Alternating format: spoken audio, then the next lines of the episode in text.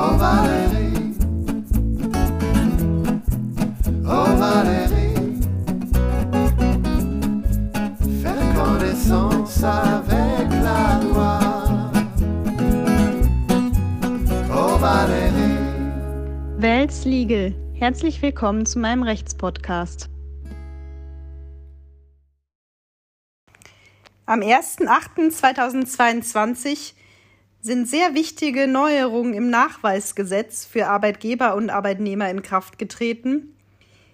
Für Arbeitgeber droht sogar ein Bußgeld von 2000 Euro. Und ich möchte insbesondere auf die Neuerungen auch für Kündigungen zu sprechen kommen. Der Arbeitgeber hat die wesentlichen Vertragsbedingungen des Arbeitsverhältnisses schriftlich niederzulegen, die Niederschrift zu unterzeichnen und dem Arbeitnehmer auszuhändigen. Dabei hat er die allerwichtigsten Bedingungen. Das sind der Name und die Anschrift des Arbeitgebers, das Entgelt und die Arbeitszeit am ersten Tag der Arbeitsleistung, das meint die effektive Arbeitsaufnahme, niederzulegen. Regelungen zu Inhalt und Art der Tätigkeit Probezeit, Abrufarbeit und Überstunden hat er am siebten Tag nach dem vereinbarten Arbeitsbeginn niederzulegen. Die weiteren wesentlichen Arbeitsbedingungen, die in Paragraph 2 Nachweisgesetz Nummer 11 bis 15 genannt werden und auch weitere nicht dort genannte wesentliche Arbeitsbedingungen sind innerhalb eines Monats nach dem vereinbarten Arbeitsbeginn nachzuweisen. Dies sind in Nummer 11 die Dauer des jährlichen Erholungsurlaubs, in Nummer 12 ein etwaiger Anspruch auf eine bereitgestellte Fortbildung. Oder in Nummer 13 eine externe betriebliche Altersversorgung, wenn nicht der Versorgungsträger schon selbst verpflichtet ist, die Informationen zu erteilen. In Nummer 15 ein Hinweis auf die auf das Arbeitsverhältnis anwendbaren Tarifverträge Betriebs- oder Dienstvereinbarungen. Hier ist die Frage, wie konkret muss dieser Hinweis sein, welche geltenden anwendbaren Tarifverträge das sind. Und was wirklich sehr wichtig ist, ist Nummer 14, der Nachweis über das bei der Kündigung des Arbeitsverhältnisses von Arbeitgeber und Arbeitnehmer einzuhaltende Verfahren. Das ist natürlich ein sehr weiter Begriff. Daher wird das jetzt konkretisiert vom Gesetzgeber. Mindestens das Schriftformerfordernis und die Fristen für die Kündigung des Arbeitsverhältnisses sowie die Frist zur Erhebung einer Kündigungsschutzklage, Paragraph 7 des Kündigungsschutzgesetzes, ist auch bei einem nicht ordnungsgemäßen Nachweis die, der Frist zur Erhebung einer Kündigungsschutzklage anzuwenden. Jetzt fragt man sich, wie genau muss man hier über das Kündigungsverfahren belehren, ja, für die verschiedenen Anwendungsfälle? Und was ist dann die Rechtsfolge? Also es gibt natürlich noch keine Urteile dazu. Am 1.8. ist dieses Gesetz erst in Kraft getreten. Aber es wird jetzt schon äh, in der Lehre diskutiert, ob dann möglicherweise beim fehlenden ordnungsgemäßen Nachweis auf dieses Kündigungsverfahren ob da äh, Paragraph 5 Kündigungsschutzgesetz die nachträgliche Zulassung der Kündigungsschutzklage bei Nichtwahrung der drei Wochen Frist anwendbar sein könnte. Das, äh, solche Urteile werden sicherlich kommen. Ich habe jetzt einen Vorschlag dabei, wie man möglicherweise über, diese, äh, über diesen äh, Kündigungsschutzverfahren belehren könnte. Ich möchte ihn einmal kurz vorlesen. Jede Kündigung bedarf der Schriftform. Die elektronische Form ist ausgeschlossen. Für die Kündigung gelten die gesetzlichen Fristen des Paragraph 622 BGB. Will sich der Arbeitnehmer gegen eine Kündigung des Arbeitgebers zur Wehr setzen, so muss er gemäß Paragraph 4 Kündigungsschutzgesetz binnen drei Wochen nach Zugang der schriftlichen Kündigung Klage zum Arbeitsgericht erheben. Unter bestimmten Voraussetzungen kann gemäß 5 Kündigungsschutzgesetz eine verspätete Klage zugelassen werden. Wird die Rechtsunwirksamkeit einer Kündigung nicht rechtzeitig geltend gemacht, gilt sie gemäß 7 Kündigungsschutzgesetz als von Anfang an rechtswirksam. Soweit der Vorschlag. Er ist grundsätzlich sicherlich nicht schlecht. Die Frage ist, was ist bei besonderen Verfahren, was ist bei einer Änderungskündigungsschutzklage? Oder was ist, wenn äh, Schwerbehinderten Vorschriften äh, zum Kündigungsschutz Anwendung finden? Das Problem ist ja auch, das jetzige Nachweisgesetz ist ähm, jetzt, es gibt eine Regelung für neue Arbeitsverträge, die ich schon vorgeschlagen habe. Für bestehende Arbeitsverträge werde ich gleich noch auf die Fristen zu sprechen kommen, welche Regelung da gilt. Aber es empfiehlt sich sicherheitshalber, wenn das noch nicht alles nachgewiesen wurde in der Vergangenheit, diesen jetzt von mir vorgeschlagenen Hinweis in die Kündigungserklärung mit aufzunehmen, weil die ist ja auch schriftlich, wird übergeben. Das ist dann auch ein geeigneter Nachweis. Wenn man diesen Hinweis nicht hin hat, äh, drin hat, dann äh, läuft die drei Wochen Frist des Kündigungsschutzgesetzes möglicherweise nicht, beziehungsweise wird Paragraph 5 Kündigungsschutzgesetz angewandt, sodass die Kündigungsschutzklage nachträglich äh, uferlos zugelassen werden kann.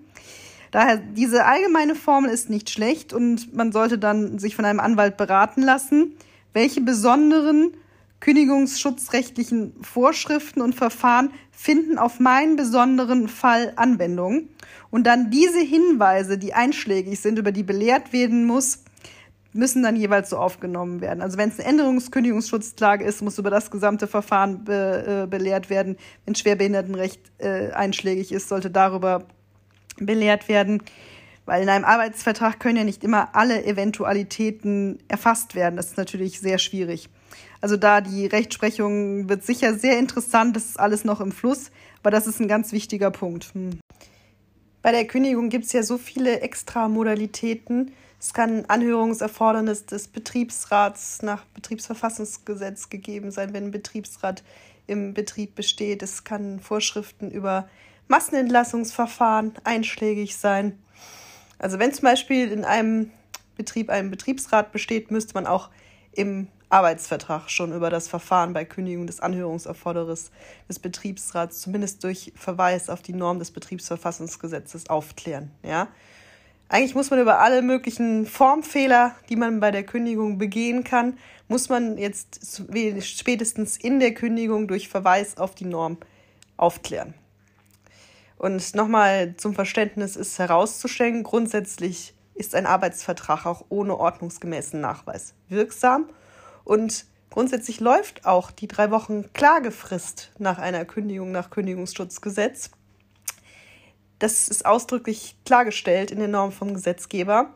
Und deshalb diskutieren wir über mögliche Sanktionen wie eine nachträgliche Klagezulassung nach 5 Kündigungsschutzgesetz. Aber man muss bedenken, grundsätzlich läuft die drei Wochen Frist. Alles, was jetzt diskutiert wird, ist bislang nur Diskussion, weil eben dieses strenge Nachweiserfordernis jetzt neu ist. Man muss gucken, wie es sich auswirkt. Also man muss es auf jeden Fall ernst nehmen und streng beachten bei der Kündigung. Wichtig ist auch, dass bei Nummer 14, dem hin, den Nachweis über die, das Kündigungsverfahren, ausdrücklich der Verweis auf gesetzliche Vorschriften möglich ist. Das ist nämlich nur bei Nummer 11, bei Urlaub und bei Nummer 14 bei Kündigung darf auf gesetzliche Vorschriften verwiesen werden. Das wird da genau äh, gestaffelt.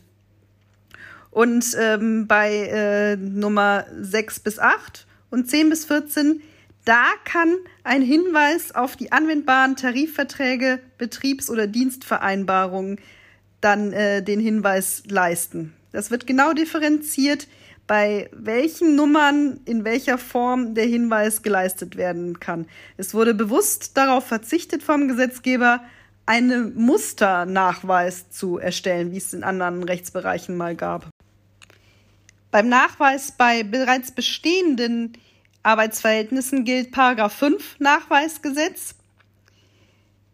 Der Arbeitgeber muss auf das Verlangen des Arbeitnehmers spätestens am siebten Tag nach Zugang der Aufforderung die Niederschrift leisten. für die Nummern 1 bis 10. Und für die übrigen Angaben spätestens einen Monat nach Zugang der Aufforderung. In einer idealen Welt könnten diese Angaben natürlich alle schon im Arbeitsvertrag enthalten sein, werden sie aber oft nicht sein. Dann gibt es noch was, bei einer Änderung der wesentlichen Arbeitsbedingungen sind die an dem Tag, an der, äh, dem die Änderung wirksam wird, schriftlich mitzuteilen, also nachzuweisen. Und wenn der Arbeitgeber den Nachweis nicht oder nicht ordnungsgemäß erbringt, droht ihm nach 4 Nachweisgesetz ein Bußgeld bis zu 2000 Euro. Das Nachweisgesetz gilt für alle Arbeitnehmer und sogar für Praktikanten. Da muss man nur die Ausnahmen nach 22 Mindestlohngesetz beachten, also nicht für Schülerpraktikanten oder sowas. So, das war jetzt ein erster kursorischer Überblick zu den Neuerungen des Nachweisgesetzes. Der Teufel steckt natürlich im Detail und man muss sich wirklich damit beschäftigen. Also bei neuen Arbeitsverträgen sollte man sofort einen Anwalt äh, befragen und sich da beraten lassen, wie man das formuliert wenn ein Nachweis angefordert wird, dann sollte man ähm, sich da auch beraten lassen, dass das korrekt gemacht wird. Und wenn man jetzt kündigt, sollte man auch zum Anwalt gehen und äh, den die Kündigung gestalten lassen, damit die Nachweise für das Kündigungsverfahren auf den konkreten Fall anwendbar dann, wenn es noch nicht zuvor im Arbeitsvertrag ist, was ja bei den jetzt äh, alten Sachen nicht im Arbeitsvertrag alles, äh, die Belehrung über das Kündigungsschutzverfahren wird nicht drin sein, dann muss das jetzt alles in die Kündigung rein. Und wir werden jetzt gespannt die Rechtsprechung verfolgen, wie das äh, behandelt wird. Also das Paragraph 5 Kündigungsschutzgesetz bei fehlendem Nachweis angewandt werden wird. Die nachträgliche Zulassung der Kündigungsschutzklage, das ist schon sehr wahrscheinlich. Also das bleibt mit Spannung abzuwarten und ich werde dann weiter darüber berichten. Oh